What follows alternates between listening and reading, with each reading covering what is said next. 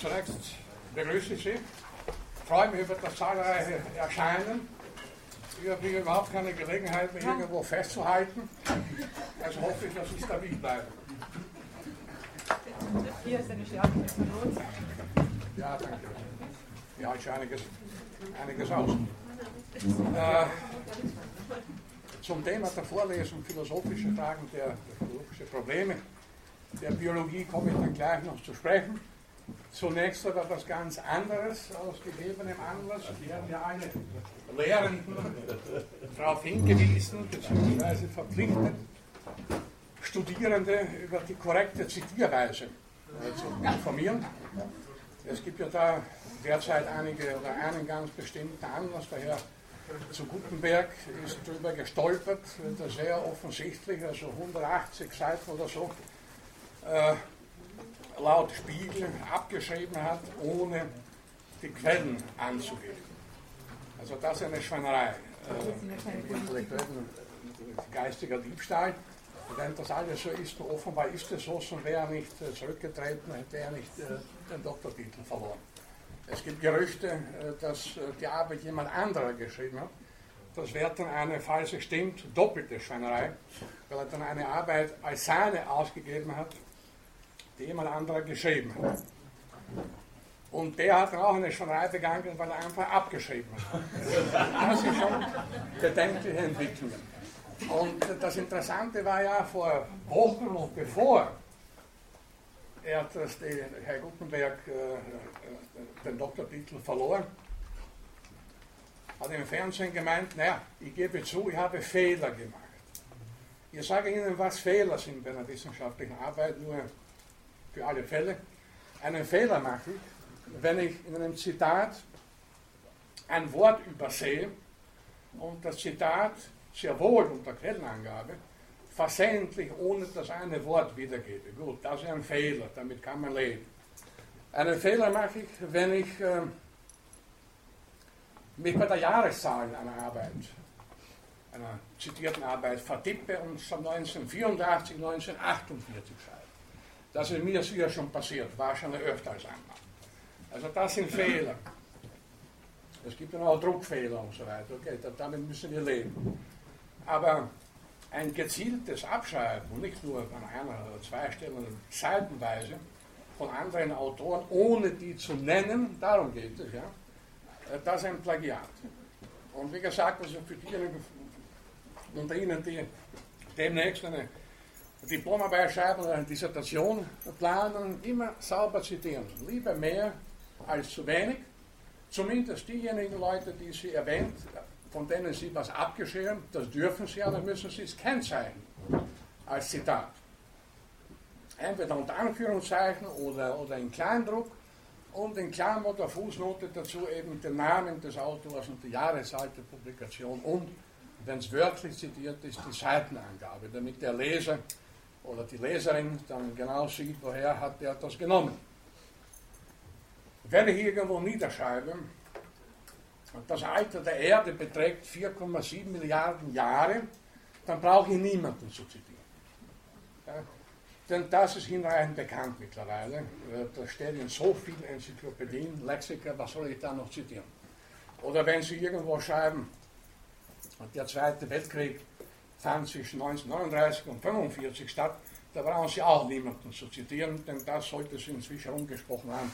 Und da steht inzwischen in tausenden Publikationen, also da muss man da nicht zitieren. Gut, das nur also jetzt äh, als allgemeine Einleitung, wie gesagt, aus gegebenem Anlass.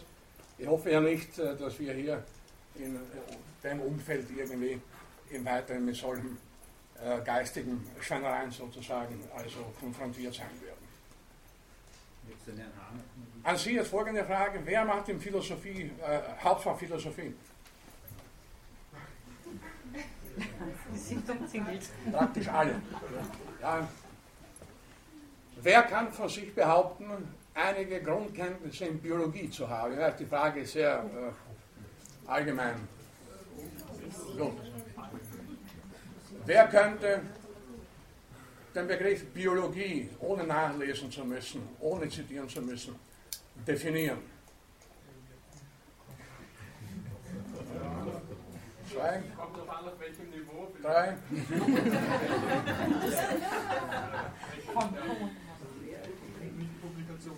Ja. Na gut, wir werden dann drauf eingehen, was Biologie ist. Ja, kurz und bündig. Genau. Okay, dann kommen wir zur, zur, Sache langsam, dass die Situation natürlich für Sie ungünstig ist, Beispiel. Auch für mich nicht so, weil da immer abgelenkt werde. Offene Tür und da könnte jemand, man weiß es nicht.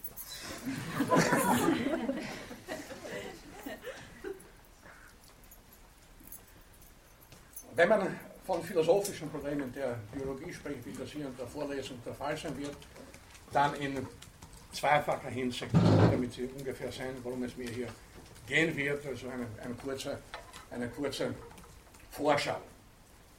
Auf der einen Seite geht es um philosophische Fragen innerhalb der Biologie, die Frage, was ist Leben, ist eine philosophische Frage letzten Endes, die uns auch beschäftigen wird. Auf der anderen Seite aber wird uns vor allem beschäftigen, welche philosophischen Konsequenzen sich aus verschiedenen heutigen biologischen Disziplinen bzw. Ergebnissen ergeben. Was bedeutet Biologie? Was bedeuten verschiedene Ergebnisse der biologischen Wissenschaften für die Philosophie? Naturphilosophie zum Beispiel, Anthropologie, also philosophische Anthropologie, Ethik, Weib-Seele-Problem und viele andere philosophische, altehrwürdige philosophische Fragen mehr. Damit werden wir uns also nach einigen allgemeinen Ausführungen, was Biologie ist, was ihre Aufgaben sind und so weiter, und inwieweit der Biologie, das auch vorweg, ein Sonderstatus in der Naturwissenschaft und in der Wissenschaft überhaupt zukommt. Danach also werden wir uns vor allem mit den Fragen beschäftigen, was hat die Biologie heute für Konsequenzen für die Philosophie. Und das sind eine ganze Menge. Interessanterweise sind viele Philosophen, wie es scheint, zumal im deutschen Sprachraum, nicht so sehr an Biologie interessiert, beziehungsweise daran, äh, dass verschiedene biologische Konzepte und Forschungsergebnisse heute ein völlig anderes Licht auf philosophische Fragen werfen, als das die längste Zeit der Fall war. Es hat, äh, ich glaube, Karl Friedrich von Weizsäcker war es, der gesagt hat, äh, die Biologie wird die Wissenschaft des 21. Jahrhunderts. Das hat schon in gewisser, in gewisser Weise seine Berechtigung. Wir sind ja auch umgeben in den Massenmedien. Überall ist die Rede vom Biologischen, vom Bio. Und das hat irgendwie einen positiven Beigeschmack. Nicht, also biologische Nahrungsmittel sind also angeblich gesünder als nicht biologisch, wobei ich nicht weiß, was nicht biologische Nahrungsmittel sein sollen. Wir können ja nur essen, was von, von biologischen Organismen irgendwie stammt. Ich kenne niemanden, der Steine leckt und davon lebt oder sich von, von Erde ernährt. Das ist ja immer biologisch gewissermaßen. Also es wird, und das möchte ich damit sagen, der Ausdruck Biologie bzw. biologisch auch völlig inflationär verwendet. Oft weiß dann niemand, was eigentlich überhaupt damit gemeint ist. Also, daher jetzt gleich die Frage, was wollen wir, was ist Biologie, was versteht man darunter? Die Frage ist ganz einfach, das ist die Wissenschaft von den Lebewesen und den an ihnen beobachtbaren Erscheinungen. Da muss es übrigens auch niemanden zitieren, das können Sie in Hände Form auch in hundert, hunderten Büchern nachlesen. Die Wissenschaft von den Lebewesen und den an ihnen beobachtbaren Erscheinungen. Also konkreter Aufbau der Lebewesen, Anatomie, ihre Funktionen, Physiologie, ihr Feinaufbau bis hinunter zu Molekülen, Molekularbiologie, Verhaltensweisen, in Lebewesen beobachtbar sind, Wachstumsprozesse, also alles, was Lebewesen, wir kommen darauf noch zurück, im Allgemeinen kennzeichnet. Damit befasst sich die Biologie. Und das gleich vorweg, damit erweist sich die Biologie als die komplizierteste unter den Naturwissenschaften einerseits, andererseits auch als die umfangreichste. Was ist der Unterschied zwischen Biologie, Physik und Chemie? Ganz einfach erklärt. Ein Physiker interessieren allgemeine Naturgesetze. Im einfachsten Fall der freie Fall, wir lassen das hier fallen, das folgt bestimmten Naturgesetzen, also längst seit Newton und zum Teil früher bekannt sind. Der Chemiker, also, die Kreide jetzt? Ja, ah, danke. Der Prozess des Fallens, das ist Physik. Aber was da hinuntergefallen ist, das ist Chemie. Der Aufbau dieses Stücks Kreide. So, und Biologie geht weit darüber hinaus, wenn das ein Lebewesen wäre. Gut, die fallen nicht so leicht, außer wenn sie irgendwo hinuntergestoßen werden. Äh, dann interessiert ihn nicht nur,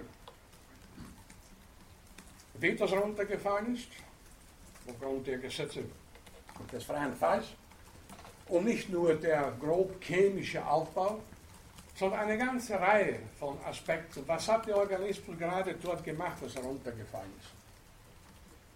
Was er für Verhaltensweisen an den Tag gelegt? Wurde er verfolgt von einem Räuber, unter Anführungszeichen? Oder wollte er sich auf eine Beute stürzen? Eine ganze Reihe von Fragen, die, wie gesagt, über die physikalische und chemische Analyse zum Teil weit hinausgehen. Lebewesen sind, das ist auch gleich vorweg als ein, ein Grundsatz, nicht auf physikalische und chemische Prozesse zu reduzieren, obwohl sie natürlich physikalischen Gesetzmäßigkeiten folgen und aus bestimmten chemischen Bestandteilen aufgebaut sind. Aber sie sind, wenn man sie hinreichend erklären möchte, geht das noch weiter hinaus, gebraucht man weitere äh, äh, Erklärungsmöglichkeiten und, und, und auch weitere Informationen über die Lebewesen als Objekte selbst. Also insoweit ist die Biologie eine sehr komplizierte Naturwissenschaft, wenn auch für viele, mich eingeschlossen, wesentlich sympathischer als die Physik, denn da ist so viel Mathematik dabei oder die Chemeten mit diesen ganzen Formeln, da, da, da steige ich gleich aus. Kompliziert aber, wie gesagt, im Sinne ihrer Objekte, die ihrerseits eben hochkomplexe Gebilde sind. Schon ein Bakterium ist ein hochkompliziertes Gebilde. Da muss man gar nicht erst denken von Schimpansen oder Menschen, die dann noch mit ihren hochkomplexen Gehirn über Fähigkeiten verfügen, über die wir noch später hier auch reden werden. Und ich sagte vorhin, dass die Biologie die umfassendste aller Naturwissenschaften oder vielleicht, vielleicht aller Wissenschaften überhaupt ist. Das ist leicht zu begründen, und zwar aufgrund der Vielfalt ihrer Objekte. Sie mögen darüber vielleicht schon gelesen haben, gerade wie es voriges Jahr war, das Jahr der Biodiversität, der biologischen Vielfalt, also nicht nur Artenvielfalt, auch genetischer Vielfalt und so weiter.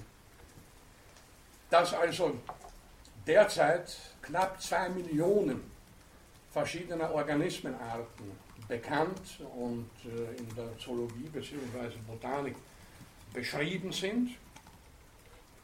1,5 Millionen Tierarten, knapp eine halbe Million Pflanzenarten. Das aber die tatsächliche Anzahl der auf der Erde heute existierenden Lebewesen wesentlich höher sein dürfte, man sie noch gar nicht kennt. Vorsichtige Schätzungen sprechen von 5 bis 10 Millionen verschiedener Arten. Natürlich sind das in der Hauptsache kleinere, eher unscheinbare Insekten und dergleichen von den großen Säugetieren und, und, und Reptilien dürften wohl inzwischen alle bekannt sein oder fast alle. Hin und wieder gibt es eine Entdeckung, aber eher selten, während im Bereich der kleinen Lebewesen und der kleinsten da noch Millionen von Arten auf ihre Entdeckung warten. Wenn man dann noch weiter in der Geschichte zurückgeht, was dann die Paläontologie betrifft, die Lehre von den fossilen Lebewesen, da kann man nur schätzen, wie viele Arten insgesamt bisher auf der Erde seit knapp 4 Milliarden Jahren, seit der Entstehung des Lebens auf der Erde existiert haben. Und diese Schätzung beläuft sich auf ungefähr eine Milliarde. Ja, plus minus 100 Millionen. Und da, da dürfen Sie weitere Schätzungen hinzufügen. Also eine ungeheure Vielfalt, die der Physiker oder der Chemiker natürlich nicht zu überblicken hat. Wie gesagt, der Physiker interessiert sich nur für die allgemeinen Naturgesetze, der Chemiker auf den stofflichen Aufbau der Materie im Allgemeinen und dann ganz bestimmte Strukturen im Besonderen. Es gibt über 100 verschiedene äh, chemische Elemente, das ist überschaubar. Zwei Millionen Organismen allein, die bekannt, lassen wir die unbekannten mal beiseite, kann kein Mensch überblicken. Es gibt keinen Zoologen, keinen Botaniker, der von sich behaupten könnte, ich kenne alle diese Lebewesen. Natürlich kennt er sie nicht, einige ganz wenige wahrscheinlich nur. Keine Wissenschaft also, auch unter den sogenannten Human- oder Geisteswissenschaften, hat eine derartige Vielfalt zu überblicken. Insoweit also die umfangreichste aller Wissenschaften, die auch in Bezug auf die Dimensionen, in Bezug auf die Größenordnung, die umfassendste ist, von kleinsten mikroskopischen Organismen wie Bakterien und so weiter, die mit freiem Auge nicht sichtbar sind, reicht die Skala bis hin zum Blauwal, der über 30 Meter lang wird und 150 Tonnen schwer. Dazwischen gibt es alles Mögliche, alle möglichen Größenordnungen. Und wichtig ist ja auch noch eines, dass jede Organismenart einmalig ist. Auch das ist ein Aspekt, der dem Physiker oder auch dem Chemiker im Wesentlichen fremd ist. Dem Historiker ist das nicht fremd. Der Historiker befasst sich auch mit einmaligen Ereignissen, die sich in der Geschichte auf dieselbe Art und Weise nicht wiederholen. Also insoweit, wenn Sie wollen, äh, ähnelt die Biologie eher Disziplinen wie den Geschichtswissenschaften als der Physik und der Chemie. Weil wir da vorhin von Plagiaten gesprochen haben, ein interessantes Beispiel aus der neueren Geschichte der Biologie, was auch zwar nicht mit Plagiaten im Sinne des Abschreibens zu tun hat, sondern mit Wissenschaftsbetrug in anderer Weise. Das gibt es ja leider in der Wissenschaft auch, wenn ich auch behaupte, nicht so häufig wie in der Wirtschaft, weil dort in der Regel größere Geldsummen äh, äh, in Rede stehen. Da gab es so einen bekannten österreichischen Biologen, der in der Schweiz gelehrt hat, der Karl Ilmensee, ein damals Anfang der 80er Jahre berühmter Entwicklungsbiologe, der behauptet hat, das war 1981, der ersten Mäuse kloniert zu haben, so lange vor dem berühmten Schaf Dolly und diesen Dingen, von denen heute die Rede ist. Dann wurde er von seinen eigenen Mitarbeitern an der Universität Genf, die gingen dann zum Rektor oder Dekan, was, was weiß ich, wer damals so verantwortlich war, gewissermaßen verpfiffen, die meinten, der hat das gefälscht, der kann auf die Art und Weise, mit der Methode, mit der er da angeblich gearbeitet hat, diese Ergebnisse nicht erzielt haben. Da wurde das ganz interessant. Eine internationale Kommission eingesetzt, ist zunächst einmal nicht weiter auffällig bei, bei Verdacht auf Forschungsbetrug. Niemand konnte die Ergebnisse, eben die klonierten Mäuse, mit den von Herrn Ilmensee angegebenen Methoden erzielen. Das heißt, daraus hat man gefolgert, also muss eine Fälschung sein. Denn in den Naturwissenschaften gilt ein allgemeines methodisches Prinzip, eine Regel, Experimente müssen wiederholbar sein. Das war hier nicht der Fall. Und jetzt kommt das ist der entscheidende Punkt.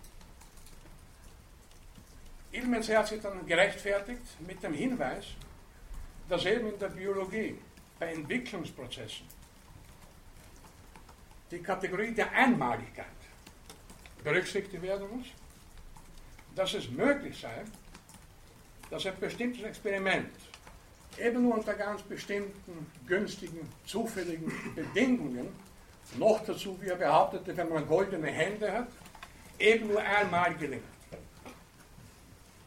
Es konnte also zwar der Fälschung, Betrugsvorwurf nicht widerlegt werden, aber niemand konnte übrigens ja auch eindeutig einen Betrug nachweisen. Und das ist eben in der Biologie ganz allgemein ein ganz entscheidender Punkt, äh, dass äh, nicht nur Arten und auch Individuen einmalig sind, Auch Entwicklungsprozesse sind einmalig. Bitte. Das nicht ähnlich wie bei Karl Kammer mit den Kröten? Paul ja Kammer, das war langer Zeit. Das ist ja auch nur ihm gelungen und dann war es nicht noch zu vollziehen. Ja, da war es also Vielleicht, vielleicht haben das nicht alle gehört, es gab einen berühmten, auch einen österreichischen Biologen, aber das war vor vielen Jahrzehnten, Paul Kammerer, äh, der mit Kröten gearbeitet hat und nachzuweisen versuchte, dass individuell erworbene Eigenschaften unmittelbar weitervererbt werden können. Das ist der alte Lamarckismus, das müssen Sie jetzt nicht mitschreiben, äh, wird in der Genetik oder wurde jedenfalls in der strikten Form grundsätzlich abgelehnt. Und äh, er hat also den Kröten irgendwas eingeimpft und wollte nachweisen, dass dann die Nachfolgegenerationen bestimmte Schwielen, schon mit bestimmten Schwielen an ihren äh, Krötenhaxen äh, zur Welt kommen. Und vor dem entscheidenden Experiment wurde in eine Kröte einfache Tinte hinein injiziert. Okay, Kamera beging Suizid, das nur nebenbei gesagt. Bis heute ist nicht klar, hat er selber da irgendwas manipuliert oder war es ein das gibt es in der Wissenschaft leider auch, ein bösartiger Kollege, der ihn da der ihn ruinieren wollte.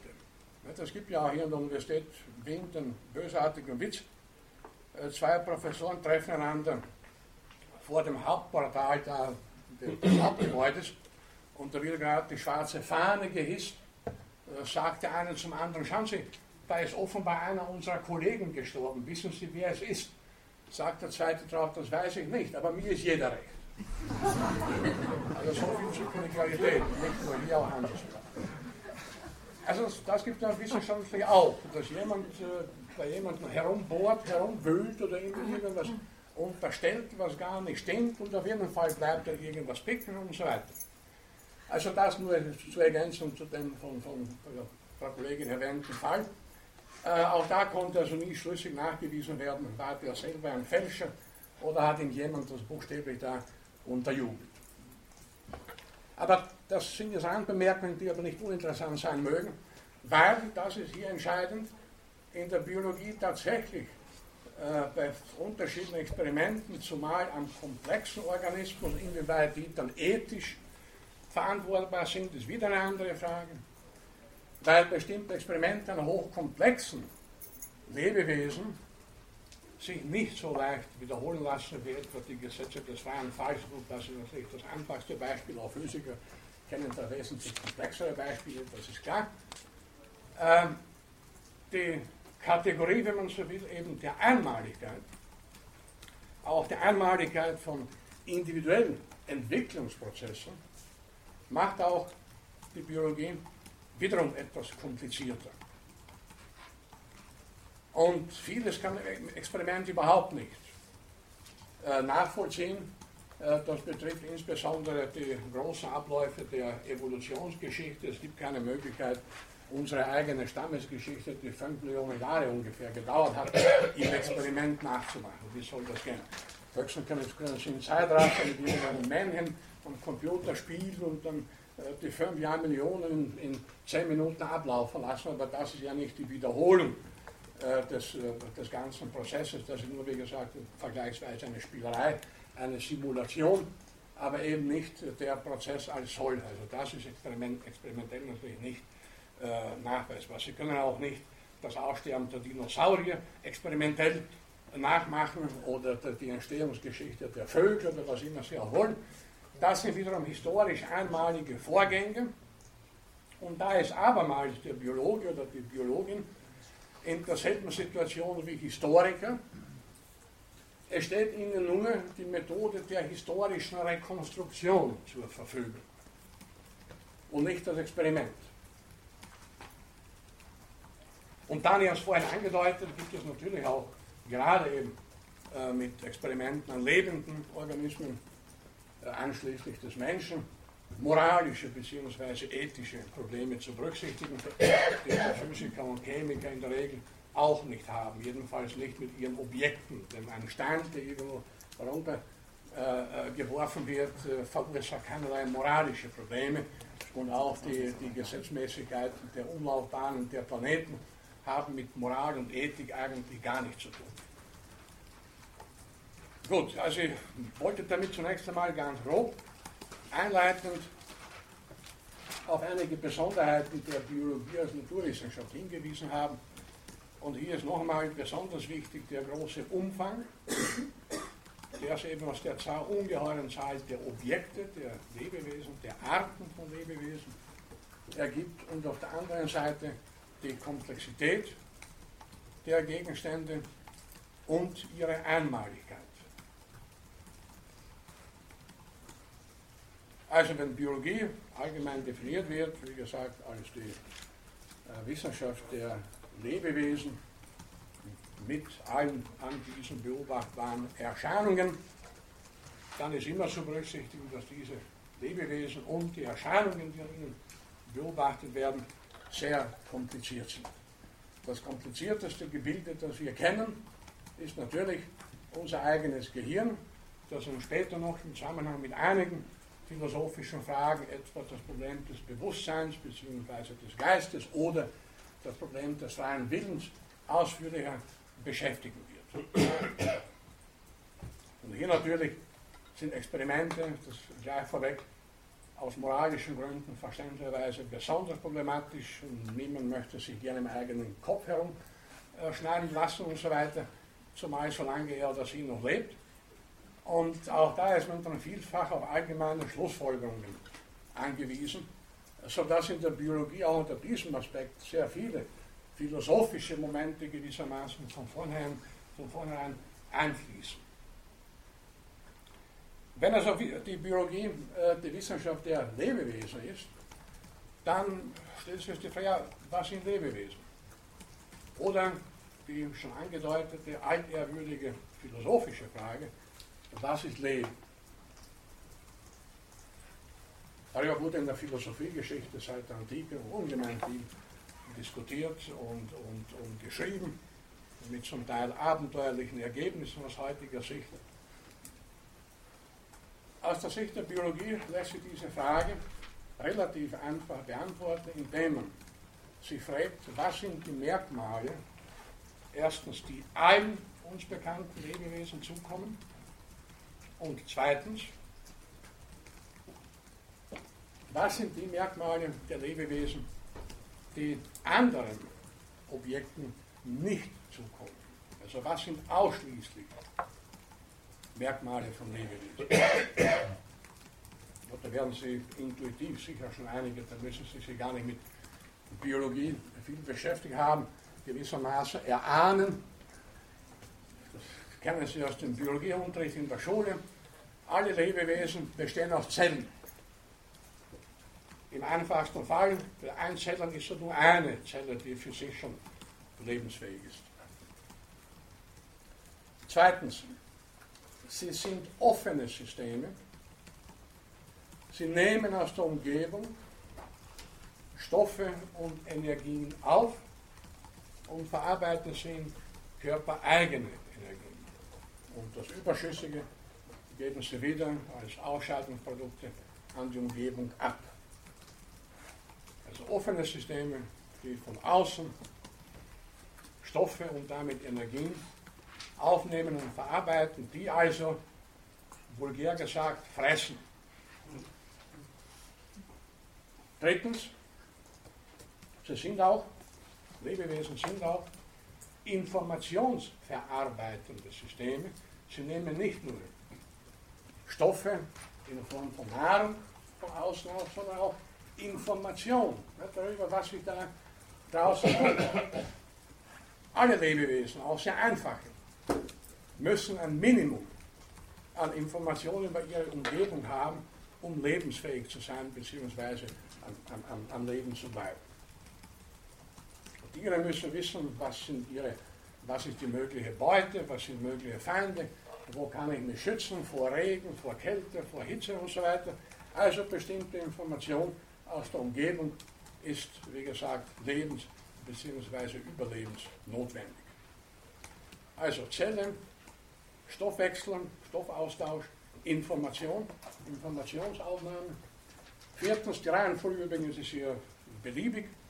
Äh, viertens, äh, Lebewesen sind dadurch charakterisiert, dass sie ihre eigenen Bauanleitungen weitergeben. Das heißt, dass sie sich fortpflanzen und ihre Eigenschaften an nächstfolgende Generationen in bestimmter Form weitergeben. Also genetische Informationsweitergabe. Oder wie gesagt, in allgemeiner Formulierung, die Weitergabe der eigenen Bauanleitungen. Und das ist ja der Grund, warum Pferde immer Pferde hervorbringen und warum nicht aus einem Hühnerei ein Strauß schlüpft und aus einem Straußenei eine Salamander, sondern es sind also die Anleitungen der eigenen äh, Existenz sozusagen, die an die nachfolgende äh, Generation über den Prozess der Vererbung weitergegeben werden. Fünfter Punkt. Äh, Lebewesen sind zweckmäßig organisiert. Das ist trivial eigentlich.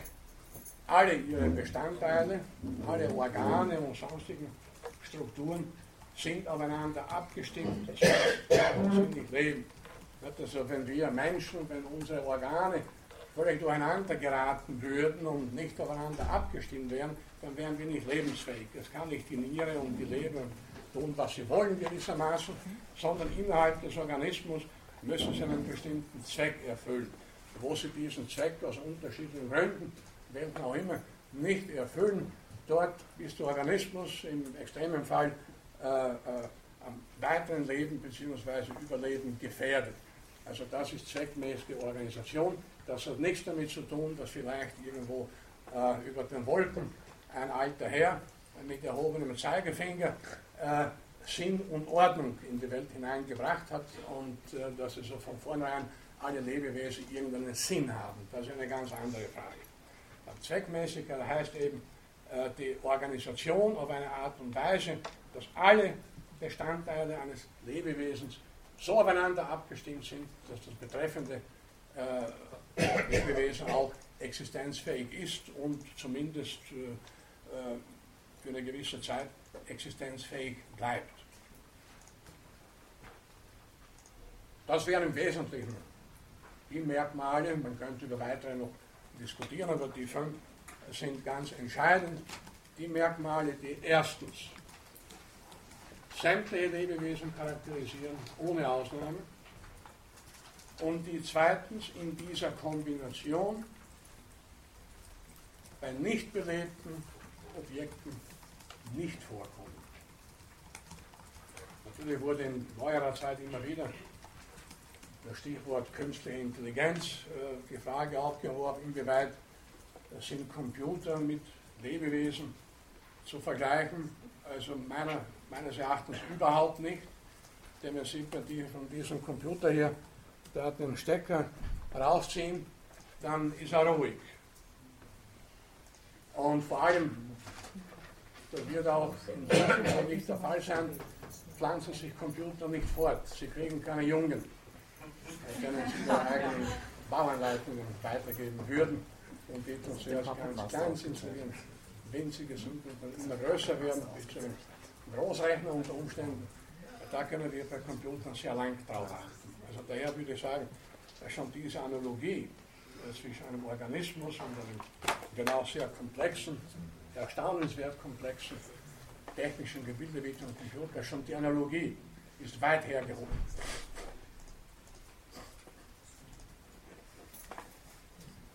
Die Frage, die immer wieder natürlich äh, spekulativ, aber sehr interessant aufgegriffen wurde, ist Leben auf anderen Planeten äh, denkbar oder möglich oder wahrscheinlich? Ist es nur die Erde, auf der Lebewesen nach den vorhin erwähnten Kriterien wohlgemerkt äh, aufgetreten sind und vorkommen? Bisher haben wir darauf keine schlüssige Antwort, denn die Berichte von diversen UFOs und so weiter haben sich als nicht sehr seriös herausgestellt. Noch hat uns niemand aus dem Weltall hier auf der Erde besucht. Und der Umkreis der Erde, der die bemannte und unbemannte Raumfahrt bisher ergründet hat, ist ein so winziger, so kleiner Ausschnitt aus dem Universum, dass wir daraus überhaupt keine Schlüsse ziehen können, wenn es da in unserem Planetensystem oder auch in den nächsten äh, Planetensystemen kein Leben gibt, dann bedeutet das für das gesamte Universum überhaupt nichts. Wenn man sich vergegenwärtigt, dass, wenn ich die Zahlen richtig im Kopf habe, äh, das Weltall aus ca. 100 Milliarden Galaxien, also so Milchstraßensystem, Milchstraßen mit der unsrigen besteht und dass jede dieser Galaxien ca. 100 Milliarden Sonnen oder Sterne enthält, von denen die meisten oder viele vom Planeten umkreist werden, dann kann man sich da schon gewisse Wahrscheinlichkeiten ausrechnen. Äh, meines Erachtens ist Leben im Weltall oft entstanden. Es gibt sogar Behauptungen, oder Biologen, Astronomen, die sagen, eigentlich ist das Weltall überfüllt mit Lebewesen, nur aufgrund der gewaltigen Dimensionen und Entfernungen treffen sich die nicht. Man muss aber hier schon seriöserweise einige Fragen auseinanderhalten. Und zwar die Frage, ist Leben irgendwo anders im Universum grundsätzlich möglich oder wahrscheinlich, würde ich also mit Ja beantworten. Denn es wäre ein so großer Zufall, wenn unter diesen Milliarden, Abermilliarden Himmelskörpern sozusagen nur einer, also die Erde, äh, so beschaffen wäre, dass Leben auch hier entstehen konnte und sich weiterentwickeln konnte, wie gesagt, im Laufe der letzten vier Milliarden Jahre schon. Eine zweite Frage aber ist, gibt es intelligentes Leben? Das ist vielleicht schon nicht mehr so wahrscheinlich. Und die Wahrscheinlichkeit, dass irgendwo im Weltall irgendwelche Würmer oder Kartoffelkäfer, falls es dort auch Kartoffeln gibt, entstanden sind, die ist relativ hoch. Aber ob jetzt irgendwo Lebewesen mit hochkomplizierten Gehirnen wie dem unsrigen oder auch Gehirnen wie Schimpansen oder Delfine, sehr intelligente Lebewesen existieren, das ist schon weniger wahrscheinlich. Die dritte Frage, und falls intelligentes Leben irgendwo im Weltall existiert, wie wahrscheinlich ist es, dass es sich genauso entwickelt hat wie auf der Erde? Das ist schon noch viel weniger wahrscheinlich. Dass dann also die Entwicklungsgeschichte, die Evolution des Lebens genau die Wege eingeschlagen hat wie auf der Erde, dann müsste das auch ein Planet sein, der exakt die gleiche Geschichte hat, exakt zum gleichen Zeitpunkt dieselben Katastrophen hatte und so weiter.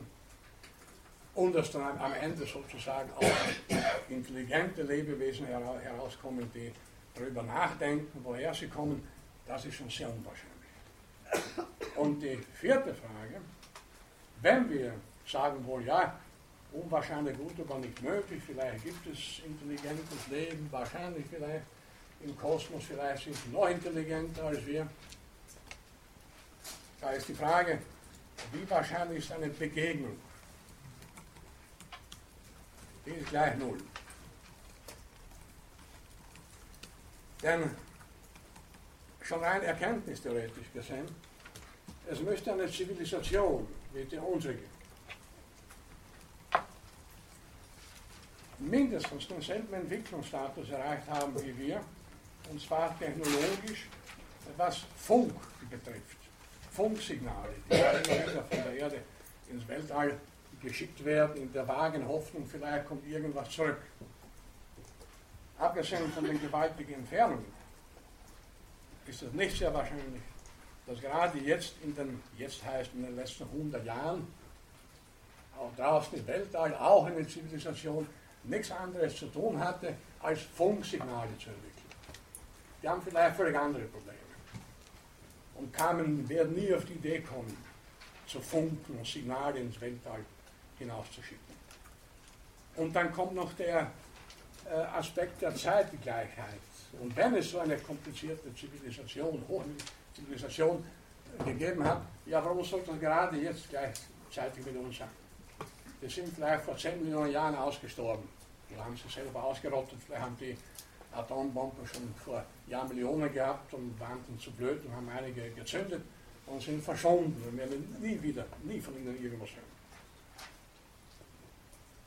Oder vielleicht befindet sich jetzt ein Planeten, ein Lebewesen gerade im Anfangsstadium seiner Zivilisation. Dann müssen wir lang warten, bis wir mit denen Kontakt aufnehmen. So gibt es, wird es inzwischen uns nicht mehr geben. Also das ist äußerst unwahrscheinlich.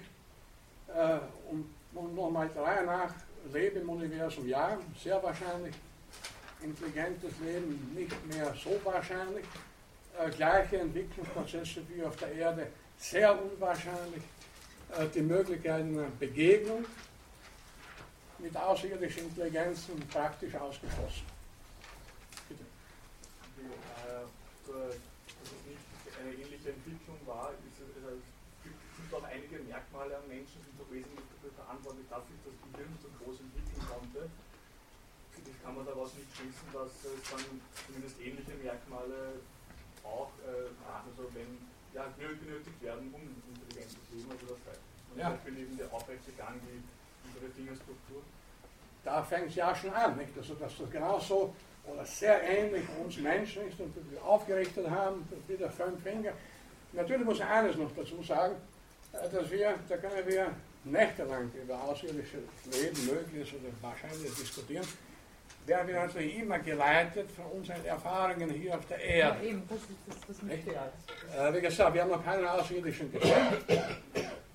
Und äh, unsere, unsere Fantasie sind Grenzen gesetzt. In allen äh, Science-Fiction-Filmen und so weiter, aber alles, was es da so gibt, Star Trek und das alles, haben die Außerirdischen irgendwo menschliche Züge. Das sind zwar meistens sehr hässlich, aber bitte, äh, die mögen uns wirklich auch anders wahrnehmen. Nicht unbedingt sehr schön, ja. ja. Gut. Aber sehr Mensch, menschende Züge. Ja, äh, was, was mich ein bisschen irritiert oder stört, ist, dass wir äh, wissen, ob unsere äh, Einzigartigkeit oder, oder Kleinheit und warum denken wir immer, wenn es woanders was gibt, dass es auch so sein muss. Wieso gehen wir nur davon aus? Bitte? Wir fangen in unserer eigenen ja, aber wieso? Fantasie. Bitte. Das liegt ja darin begründet, dass wir mit unserer Naturwissenschaft davon ausgehen, dass nicht nur bei uns die Naturgesetze gelten, sondern im ganzen Universum. Und also ja. kann man zu einem gewissen Grad natürlich, es kann sich immer anders entwickeln, es können zum Beispiel nicht aufgrund, dass das seine Lebensstoffe, wenn man glaubt, dass es auch andere Bakterien gibt, es kann eine Form von Leben sein, die wir eben gar nicht kennen. Schon wie Sie gesagt haben, die Zeit. Ja, wir sind ja immer, wie gesagt, gebunden an unsere irdischen Erfahrungen. Und auch die Astronauten, die auf dem Mond waren, das war nicht sehr weit. Das ist also gemessen an den kosmischen Dimensionen. Nicht einmal ein Spaziergang zum Schottentor. Äh, daraus kann man keine genau. definitiven Schlüsse auf das Weltall und auf mögliches Leben in ihm ziehen. Aber ein ganz anderer Aspekt ist interessant. Äh, es gibt eine eigene Disziplin der Biologie, äh, die sich mit außerirdischem Leben beschäftigt, die sogenannte Exobiologie. Das ist die einzige Wissenschaft, die keinen Gegenstand hat. Keine Objekte hat, weil Außerirdische nicht gefunden wurden.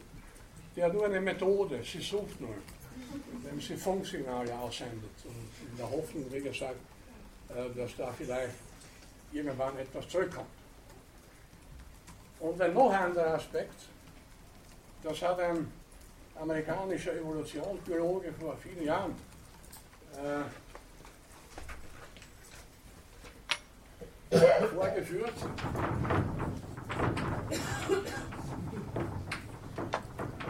Der Mann heißt Diamond, so wie der Diamant.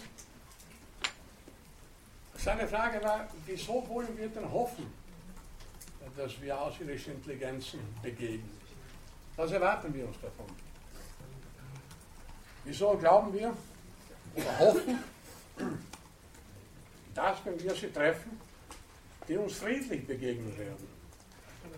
Wer wir auf der Erde, wenn wir von Erfahrungen hier auf der Erde ausgehen, eine Erfahrung in der Geschichte bisher gemacht. Also nicht jeder von uns einzeln, so alt sind wir nicht, da muss man Jahrtausende zurückgehen. Aber in diesen Jahrtausenden gibt es fast so etwas wie ein Naturgesetz. Überall dort, wo eine hochentwickelte, technisch hochentwickelte Zivilisation auf eine technisch weniger hochentwickelte gestoßen ist, hat sie diese vernichtet. Oder zumindest ganz entscheidend äh, eingegrenzt. Sämtliche, man nannte sie früher Naturvölker, das ist heute nicht mehr politisch korrekt, heute sagt man Wildbeute, aber geholfen hat ihnen äh, die Ausdrucksweise nichts. Sämtliche sogenannten Naturvölker sind im Laufe der Jahrzehnte und Jahrhunderte von technischen Zivilisationen, ausgehend von Europa vor allem,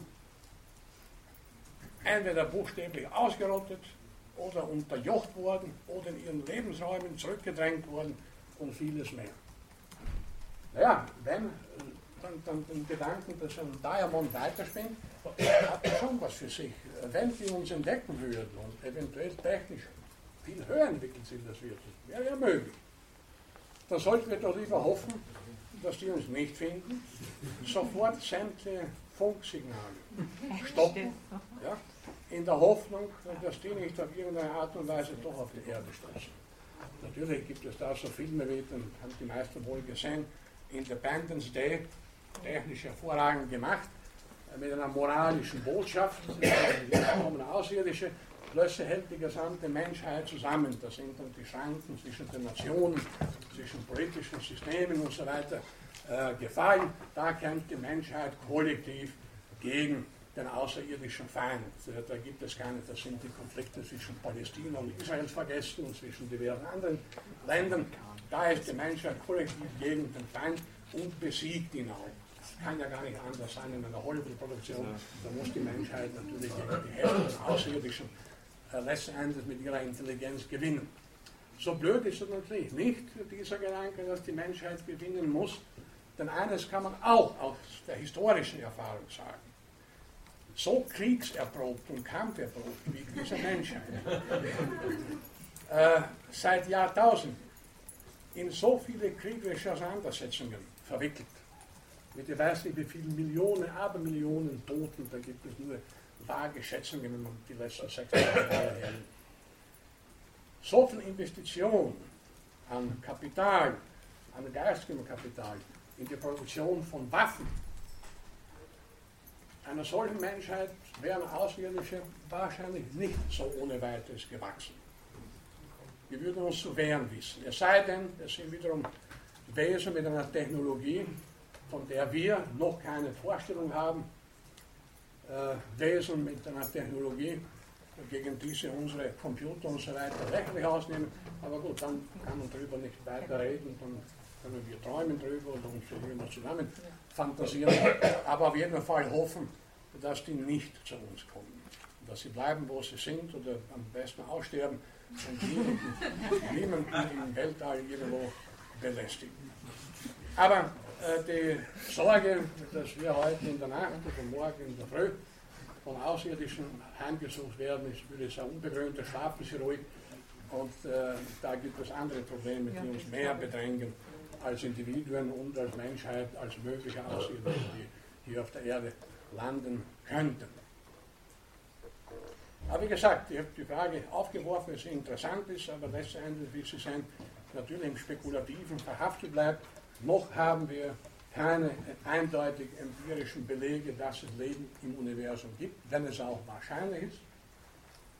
Und wir haben überhaupt keine Belege, wenn es Leben gibt, anderswo, wie es sich entwickelt hat, wie es aussieht, auf welchen Entwicklungsstufen es steht. Wir sind, wie schon gesagt, äh, gefangen von unserer eigenen Erfahrung hier auf der Erde. Ich würde auch sagen, unter wissenschaftsethischen Aspekten wäre es wichtiger, die noch unbekannten Lebewesen auf der Erde zu entdecken und zu erforschen, als die Hoffnung zu hegen, Millionen oder Milliarden Dollar zu investieren in Funksignale, die vielleicht für alle Zeiten ohne Antwort bleiben werden. Denn hier könnte man ja fast von einem Skandal reden, äh, dass auf der Erde 50, 10 Millionen Organismenarten leben, die wir noch gar nicht kennen, die aber sehr wohl unter unserem Einfluss aussterben oder ausgerottet werden. Dass wir auf der anderen Seite aber hoffen, dass da irgendwo im Weltall äh, intelligente Lebewesen auftreten werden die uns treffen und dass wir uns dann vielleicht mit denen zu einem friedlichen Gespräch zusammensetzen werden. Das halte ich für sehr unwahrscheinlich, denn wir haben das auch noch als Aspekt dazu, äh, die auf der Erde hier uns genetisch, genealogisch, von der Verwandtschaft her ähnlichsten Lebewesen, unsere engsten Verwandten, die Schimpansen. Was hat der Mensch gemacht, als er sie entdeckte? Hat er sie mit ihnen friedlich zum Abendessen zusammengesetzt? Nein, er hat sie abgeknallt, ausgestopft, in Museen äh, ausgestellt, äh, für Experimente missbraucht, verseucht, zum Teil schon fast ausgerottet. Es gibt immer weniger Schimpansen in freier Wildbahn und so weiter. Also analog dazu, und da äh, greife ich gerne den Gedanken dieses Jahr einmal auf. Analog dazu könnten wir sagen, wenn eben äh, uns Lebewesen entdecken, die uns äh, so betrachtet, wie wir die Schimpansen betrachtet haben, die längste Zeit, ja, dann werden die mit uns auch machen, was sie wollen. Dann werden wir auch ausgestopft und irgendwo äh, in Museen gestellt worden und so weiter. Gut, äh, soweit zu dieser Frage, die uns der Folge aber nicht mehr beschäftigen wird. Es war nur in Bezug auf die Frage, was ist Leben und ist Leben einmalig auf der Erde und so weiter. Das ist eine interessante Frage, aber sie bleibt letzten Endes natürlich unbeantwortbar. Aber ähnlich wie in der Lotterie 645, dass Sie gewinnen, ist zwar sehr unwahrscheinlich, aber immerhin möglich. Wenn Sie genug Zeit haben. Wir haben es mal ausgerechnet, wenn, sämtliche, wenn garantiert wäre, dass sämtliche Österreicher, dass jeder Österreicher, jede Österreicherin einmal gewinnen wird, auf jeden Fall, also die, die, die sechs Richtigen, äh, dann könnten 14.000 Jahre verstreichen, bis Sie dran sind oder Sie, oder Sie kommen schon nächsten Sonntag. Ja, ist alles möglich. Das heißt, wenn Sie Lotto spielen, tun Sie es ruhig, vielleicht gewinnen Sie heute schon, vielleicht haben Sie das Pech und müssen 14.000 Jahre warten, dann werden Sie diesen Gewinn wahrscheinlich nicht mehr viel einstreichen können. So, äh, Biologie also ist die Wissenschaft von den Lebewesen, sämtlich, und wir bleiben es auf der Erde, wohlgemerkt in, Zukunft, in der Folge dieser Vorlesung. Die Wissenschaft von den Lebewesen und den an ihnen beobachtbaren Erscheinungen, allen anatomischen Strukturen, Funktionen, Verhaltensweisen, alles, was ein Lebewesen als solches dann ganz spezifisch als bestimmte Art kennzeichnet. Wenn er hier von Millionen von Organismen, Arten redet, dann mögen zumindest diejenigen von Ihnen, äh, die sich weniger mit Biologie befasst haben, sich auch fragen, was ist eine Art? Was sind diese Organismen Arten? Das ist eine leichte Antwort. Eine Art ist etwa der europäische Rotfuchs, der europäische Igel, die Honigbiene sind Arten, die auch eindeutig voneinander unterscheidbar sind. Und eine Art wird allgemein definiert als eine Gruppe von Individuen, die sich untereinander fortpflanzen. Also genetische Information untereinander austauschen. Daher äh, pflanzen sich Füchse in der Regel untereinander fort und vermischen sich nicht mit Igeln. Und Igel vermischen sich nicht mit der Honigbiene und mit Salamandern und so weiter. Allerdings, äh, für die philosophisch-kritischen Köpfe unter Ihnen, das sind wohl alle, muss ich auch sagen, dass der Artbegriff so eindeutig, wie die Definition zunächst einmal hier klingt, nicht ist, weil es Grenzfälle gibt. Eng verwandte Arten, Leopard und Löwe, Leopard und Jaguar, gut, das sind geografisch getrennt, aber wenn man sie zusammentun würde, falls sie sich nicht gegenseitig gleich auffressen, äh, könnten Nachkommen miteinander äh, bringen, erzeugen. Sie werden untereinander kreuzbar. Das heißt, da verwischt, verwischt sich dann schon die Artgrenze. In der Paläontologie können wir das Kriterium der Fortpflanzungseinheit überhaupt nicht anwenden, weil ich ja nicht weiß, wie sich irgendwelche Muscheln vor, 500, vor 250 Millionen Jahren äh, mit welchen anderen Muscheln die kreuzbar waren. Da hat man ja nur ein paar Haarteile und sonst gar nichts. Für den naiven Betrachter, naiven Naturbetrachter, also naiv ist unter Anführungszeichen nicht negativ gemeint, äh, ist eine Art alles, was sich durch bestimmte Merkmale von anderen solchen Arten unterscheidet.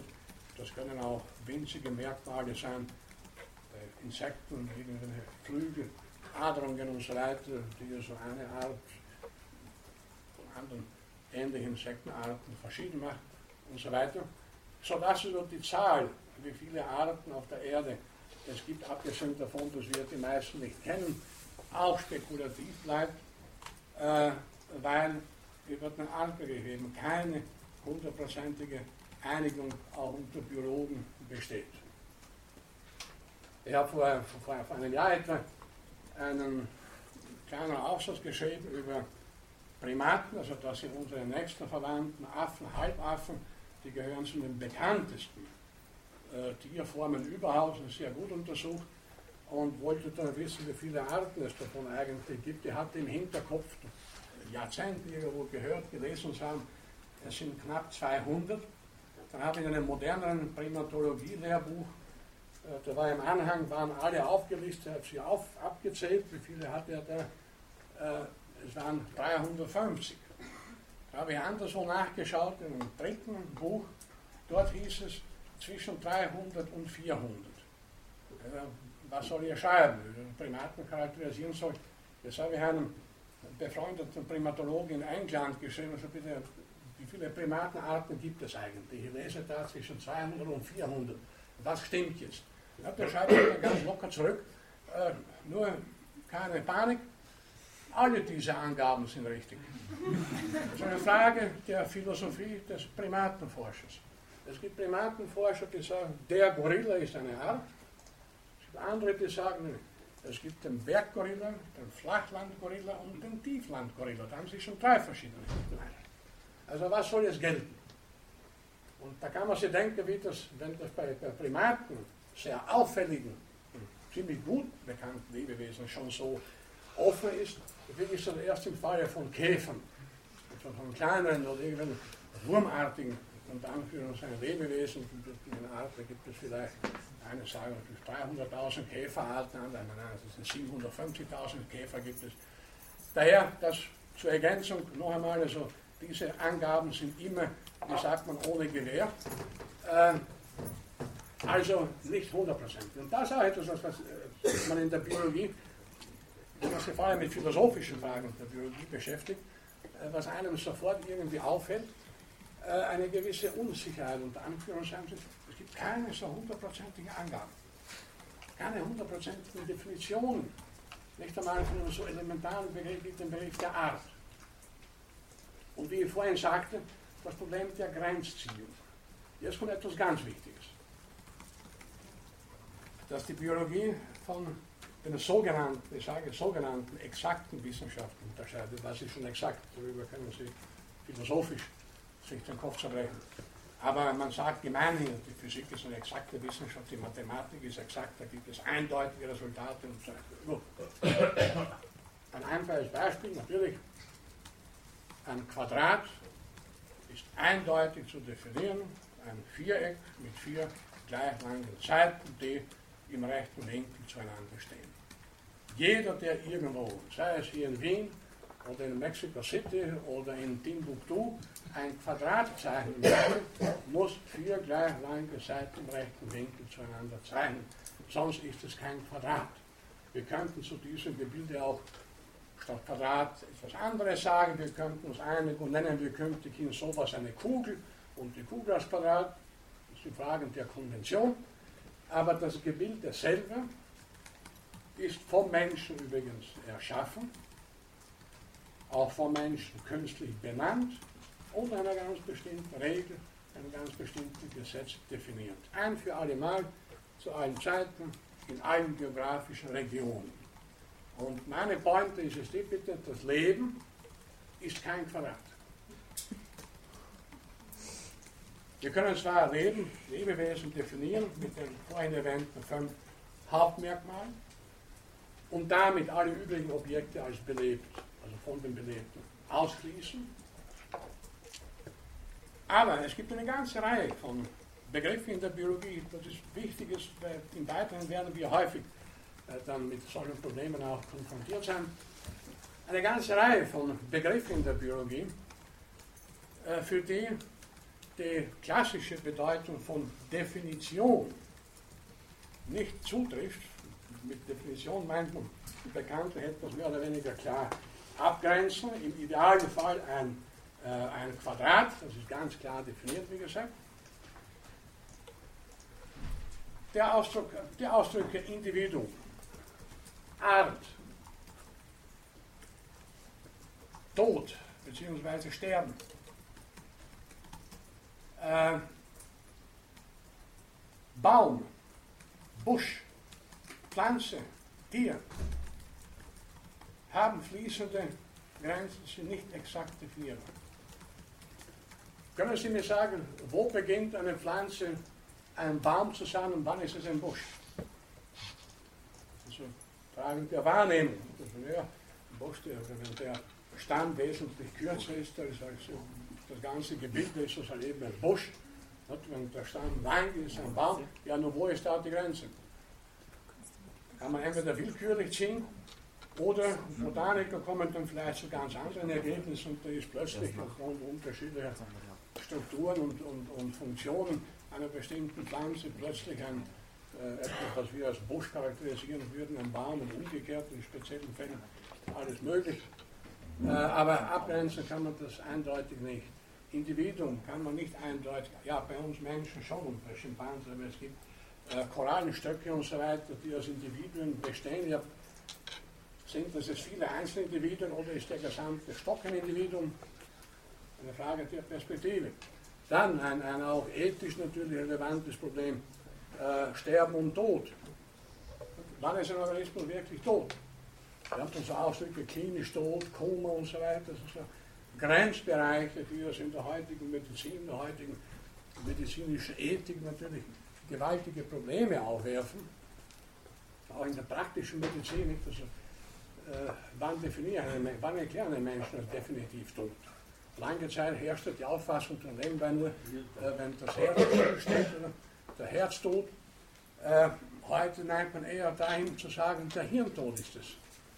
Auch wenn alle übrigen Organe noch funktionieren, aber das Gehirn gestorben ist, dann ist dieser Mensch als Individuum, als Person nicht mehr existent, weil alle seine Erscheinungen, äh, seine Ausdrucksweisen, seine Wünsche, Hoffnungen sind an das Gehirn gebunden und wenn das Gehirn tot ist, dann definieren wir eben dort den Tod. Aber wie gesagt, das ist auch wieder eine Definitionsfrage und keine ganz klare vorgegebene Definition. Also im Gegensatz zu Mathematikern vor allem, die gewohnt sind, also dass alles ein eindeutiges Ergebnis haben muss, dass bei einer Gleichung nicht fünf mögliche Ergebnisse herauskommen können, äh, müssen wir im Bereich der Biologie, je komplexer die Phänomene sind, mit umso größeren Unsicherheiten äh, rechnen und umso mehr in Betracht ziehen, dass wir klare Grenzen nicht ziehen können. Also wie gesagt nochmal pointiert, das Leben ist kein Quadrat und zwar auch schon recht einfaches Leben in Form von Einzelnen, Bakterien, was immer. Das sind ja schon vergleichsweise hochkomplexe Gebilde, wie ich schon vorhin äh, angedeutet habe. Mit dieser Unsicherheit, wenn man so will, oder Unmöglichkeiten, immer klare Definitionen angeben zu können, muss man in der Biologie leben. Und deswegen, gerade deswegen aber auch, meine ich, ist die Biologie für die Philosophie besonders interessant. Denn die Philosophie befasst sich seit alters mit hochkomplizierten Fragen, so bräuchte man ja keine Philosophie. Und äh, kam bekanntlich bei vielen Fragen nie zu einem hundertprozentigen Ergebnis. Und damit, nachdem hier also die Rede sein soll von philosophischen Problemen der Biowissenschaft und ich versucht habe, einige Eigenheiten der Biologie, zumindest stichwortartig hier, äh, verständlich zu machen, ist die nächste Frage naturgemäß, ja, was ist jetzt Philosophie? So, Sie studieren alle, soweit Sie gesehen haben, alle ohne Ausnahme Philosophie. Mit der Frage werden Sie in unterschiedlichen Lehrveranstaltungen sicher konfrontiert werden oder schon konfrontiert worden sein. Also was ist Philosophie? Die Liebe zur Weisheit, und die klassische Antwort wo ich auch niemanden mehr zitieren muss, weil das mittlerweile Millionenmal gesagt und geschrieben wurde. Dann könnte man natürlich fragen, was ist Weisheit, dann wird es komplizierter.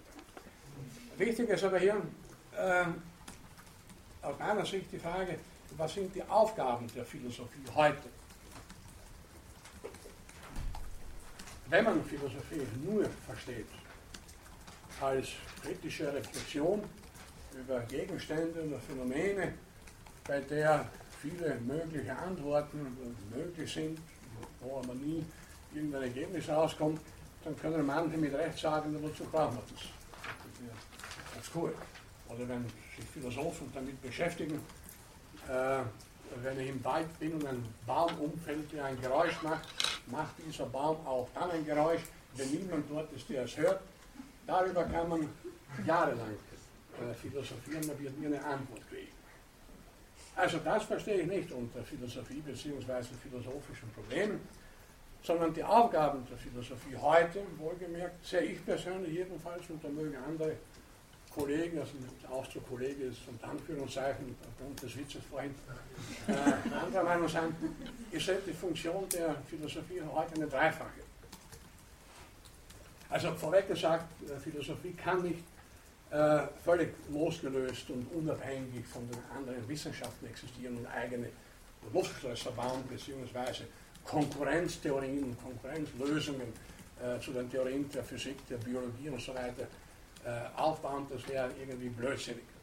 Äh, da würde sie ja direkt also den Naturwissenschaften widersprechen wollen. Was sollte das sein?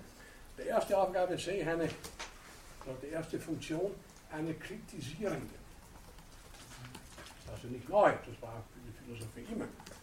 Äh, irgendwie eine Voraussetzung, äh, das kritische Hinterfragen von empirischen Ergebnissen, von Theorien, von Konzepten. Ein Philosoph, auch wenn er kein Fachwissenschaftler ist in der Biologie oder in der Physik oder irgendwo, man darf ihm zumindest so viel Fähigkeit beimessen, dass eine Theorie, eine physikalische oder biologische Theorie versteht und vielleicht Fehler entdeckt oder Inkonsistenz oder irgendeine Ungereimtheit oder irgendwas von außen gewissermaßen Kritik übt, damit sich die Theorie, das Konzept künftig verbessert. Also keine Konkurrenz zu den Naturwissenschaften oder anderen Wissenschaften, aber sehr wohl berechtigte Kritik. Die zweite Funktion, die ich der Philosophie beimesse, ist die einer Synthese. Und zwar nicht im Sinne einer großen Enzyklopädie in alphabetischer Weise geordnete Begriffe und Konzepte und so weiter, denn das gibt es ja, äh, sondern die, der Versuch, verschiedene disparate Einzelergebnisse und Theorien möglichst zu einem Ganzen zusammenzufügen, sondern der klassische, der alte Ehrgeiz, also die Frage zu beantworten, was die Welt zusammenhält gewissermaßen. Synthese ist ja nicht im Sinne einer bloß aufzählenden äh, Form, was es alles an Forschungsergebnissen gibt. Das kann jeder Fachwissenschaftler für sich aufzählen. Und dazu gibt es, wie gesagt, Fachlexika und allgemeine Enzyklopädien. Äh, das ist nicht Philosophie, sondern Kompilation, nicht unwesentlich, aber Philosophie ist, wie gesagt, als Synthese der Versuch, ein möglichst einheitliches Weltbild zu ermöglichen. Auf der Basis von Ergebnissen und Erkenntnissen anderer Wissenschaften. Und die dritte Funktion, die ich der Philosophie äh, ganz besonders heute beimesse, ist im Bereich der Ethik. Also ich glaube, und da wird, werden viele mit mir einer Meinung sein, äh, dass die Ethik die aktuellste aller philosophischen Disziplinen heute ist, nach wie vor, beziehungsweise ganz besonders, mehr denn je, weil es eine ganze Fülle, je komplexer unsere Welt ist, umso größer ist die Fülle von Fragen und von Problemen, die letzten Endes äh, die alte Frage von Kant aufwerfen, was soll ich tun? Was soll ich tun, um moralisch richtig zu handeln? Was ist moralisch vertretbar, was nicht? Diese Frage begegnen uns in allen Lebensbereichen, im privaten, im beruflichen Bereich, im Bereich der Wissenschaften, im Bereich der Medizin, im gesellschaftlichen, politischen Bereich. überall tauchen letzten Endes moralische Fragen auf, mit denen sie eben dann die Ethik beschäftigen. Und auch hier ist es natürlich nicht so, äh, dass jetzt die Ethik diese Fragen, die moralischen Fragen für sich völlig unabhängig von den realen Personen, die da handeln, beantworten kann, sondern natürlich unter Berücksichtigung dessen, wie Menschen grundsätzlich handeln, warum sie das so und anders tun, warum meinen sie, dass etwas moralisch verwerflich, verwerflich ist und so weiter. Also das sind die drei Hauptaufgaben aus meiner Sicht, die der Philosophie heute zukommen. Das ist keine Definition von Philosophie, die können Sie nachlesen oder in anderen Vorlesungen oder Seminaren erarbeiten, sondern eher, wie gesagt, die Zuordnung von drei ganz wichtigen Aspekten, äh, die dann auch für die Biologie umgekehrt von Bedeutung sind. Wenn man versucht, also aus der Biologie eine Synthese der wesentlichen Ergebnisse äh, zu gewinnen, ist das dann im Wesentlichen eine Philosophie. Äh, und wenn eben Kritik an Theorien und Konzepten und so weiter eingebracht wird, ist eine philosophische Funktion und natürlich vor allem im Bereich der Biologie und dann ihren Anwendungsbereichen Medizin ist die Ethik ganz besonders von Bedeutung, viel mehr noch als in anderen Wissenschaften. Also der Astronom, der sich mit fernen Planeten und so weiter befasst, braucht keine ethischen Aspekte zu berücksichtigen, weil das mit Planeten vollkommen gleichgültig ist. Äh, während wir also Biologie mit Lebewesen, auch den Menschen, äh, da haben wir äh, sehr viele moralische bzw. Probleme der Ethik. Nicht nur im Bereich der aktuellen Forschung, was ist ethisch überhaupt legitim, wann darf ich das Lebewesen aufschneiden, wann und so weiter, darf ich das überhaupt, äh, sondern auch in Bezug auf die möglichen Konsequenzen. Wir werden hier in der Folge in der Vorlesung auch äh, nie äh, sehr streng die Grenze ziehen zwischen Biologie und Philosophie, beziehungsweise zwischen biologischen und philosophischen Fragen. Äh, aber eines vorweg, verschiedene der ursprünglich rein philosophisch angesehenen, auch heute als philosophisch angesehene Fragen finden, wenn schon nicht zur Gänze, so doch wesentlich leichter, eine Antwort unter Berücksichtigung biologischer Erkenntnisse. Und die Biologie ist für die Philosophie sicher äh, heute wesentlich wichtiger als verschiedene andere Naturwissenschaften, weil sie ja, wie gesagt, im Zentrum des Lebens gewissermaßen steht und weil ja dort gerade die großen philosophischen Probleme entstanden sind. Und die Frage, was Leben überhaupt bedeutet, was ist der Tod zum Beispiel, und auch eine altehrwürdige philosophische Frage, was ist der Mensch, nicht wahr? Äh, wie entsteht der Geist, äh, was ist das Verhältnis von Geist und Materie, hat der Mensch einen freien Willen und vieles andere mehr. Das sind Probleme, die man gemeinhin als philosophische Probleme mit Recht äh, betrachtet, die auch so alt sind wie die Philosophie selber, seit Jahrtausenden, die aber heute zunehmend äh, von der Biologie bzw. von Erkenntnis und der Biologie beantwortet werden können oder zumindest kann die Biologie eine entscheidende Hilfestellung hier leisten.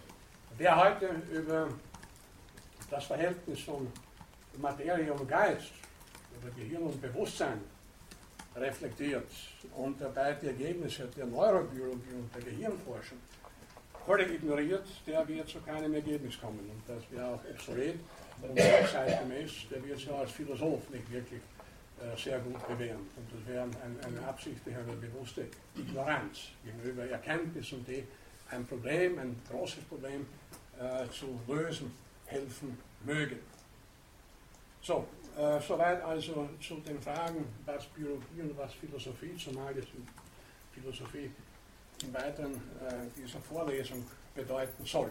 Gibt es zwischendurch Ihrerseits irgendwelche Fragen? Gut, wenn alles klar ist, dann darf ich noch kurz jetzt, bitte. Nein, ich wollte jetzt organisatorisch, bleiben wir jetzt da in dem Fall? Ja, äh, okay, äh, wichtige Frage. Wir haben morgen, weil die Frau Rechnitzer war heute nicht mehr da, die da das ganze Gebäudehörsäle vermittelt. Okay. Natürlich da vorsprechen, sollte sich was ändern. Ich nehme an, Sie haben alle Internetzugang und würde fragen, dann wird auf der Homepage des Instituts und ich würde das dann auch spätestens nächste Woche hier draußen aushängen. Ich werde schauen, dass der Termin bleibt auf jeden Fall. Sollte sich der Ort ändern, wie gesagt, dann sollten Sie das allerspätestens Anfang nächster Woche auf der Instituts-Homepage oder sonstigen Ihnen zugänglichen äh, äh, Seiten finden. Und zusätzlich würde ich das auch noch da draußen auf klassische Weise mit einem Papier mit Bleistift aushängen oder aushängen lassen. Sollte sich nichts ändern, hat leider keinen Einfluss auf die Hörsäle, dann müssen wir hier irgendwie in der Enge äh, versuchen, ein Semester lang zumindest jede Woche eine Stunde zu überleben. Lektüre, ja, auch eine gute. Also ich habe in der Ankündigung der Vorlesung zwei meiner eigenen Bücher angegeben, nicht äh, nur, weil ich Werbung dafür mache, das darf ich, das ist nicht unmoralisch, sondern weil diese Bücher auch zumindest einen großen Teil der Vorlesung abdecken werden. Und äh, zu meiner Freude sehe ich da schon einige Wanderer wohl schon unten bei Fakultus, die haben immer offenbar einen Blick auf diverse Lehrveranstaltungen und Literaturangaben.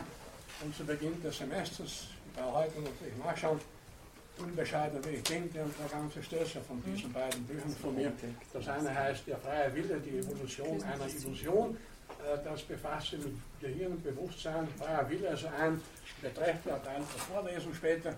Und das zweite Buch, die Frau Kollegin hat es hier schon, Darwins Kosmos, sinnvolles Leben in einer sinnlosen Welt. Äh, das betrifft eine ganze Reihe anderer philosophischer Fragen, die uns auch noch dann später beschäftigen werden. Ähm, noch etwas.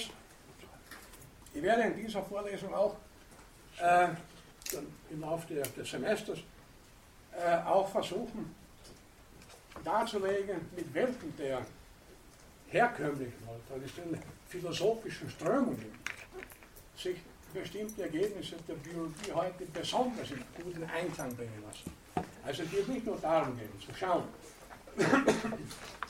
welche der alten philosophischen Probleme kann ich mit Hilfe der Biologie besser lösen, sondern auch, auch nicht uninteressant, äh, in welchen bestehenden philosophischen Richtungen lassen sich die neuen, die neueren biologischen Ergebnisse gut einordnen also, oder unterstützen die vielleicht sogar.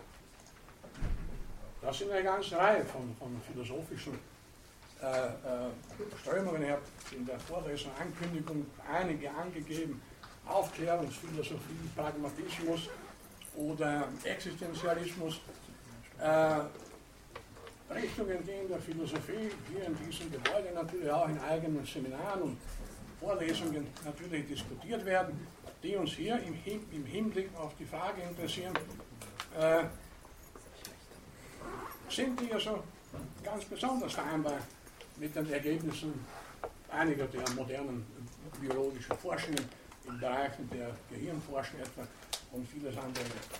Äh, was in diesem Semester weniger behandelt werden wird, da habe ich im letzten Semester eine eigene Vorlesung gehabt und übernächsten wahrscheinlich wieder, sind Aspekte der Evolutionstheorie. Die Evolutionstheorie ist natürlich die zentrale Theorie der Naturwissenschaften. Natürlich werden wir da und dort immer wieder Evolutionsaspekte zu sprechen kommen. Das ist unvermeidlich. Es ist auch eine der großen Theorien der neuzeitlichen Naturwissenschaften. Aber ich werde nicht eigens äh, die Evolutionstheorie ausführlich behandeln, denn das ist dann wieder eine eigene Vorlesung, die ein ganzes Semester äh, kostet. Ja, das noch als Nachbemerkungen, was da alles wir uns vorbereitet haben, beziehungsweise was ich mehr von dieser Vorlesung vorstelle. Sollten Sie, also ein technischer Hinweis quasi, irgendwann irgendeine Frage oder ein Problem, von dem Sie denken, ist besonders wichtig und ich es nicht behandelt habe oder überhaupt nicht behandelt werde, haben, dann bitte mir etwas zu sagen. Also da bin ich flexibel. Ich habe hier kein Quadrat vorbereitet für diese Vorlesung bis hierher und nicht weiter. Also da können wir schon verschiedene Probleme, die Sie persönlich oder auch allgemein interessieren, jederzeit in die Vorlesung einbauen. Gut, dann haben wir auch die Zeit schon fast hinter uns. Ich sehe, Sie sind auch schon allmählich bereit äh, zu gehen. Äh, Literatur noch, ich werde im Laufe des Semesters natürlich immer wieder auch auf andere Werke noch hinweisen, die Sie speziell interessieren mögen, also begleitend äh, zur Lehrveranstaltung oder vertiefend. Äh, und es wird also diesbezüglich sicher nicht langweilig werden. Gut, äh, dann bedanke ich mich heute für Ihr Kommen und für Ihre Aufmerksamkeit.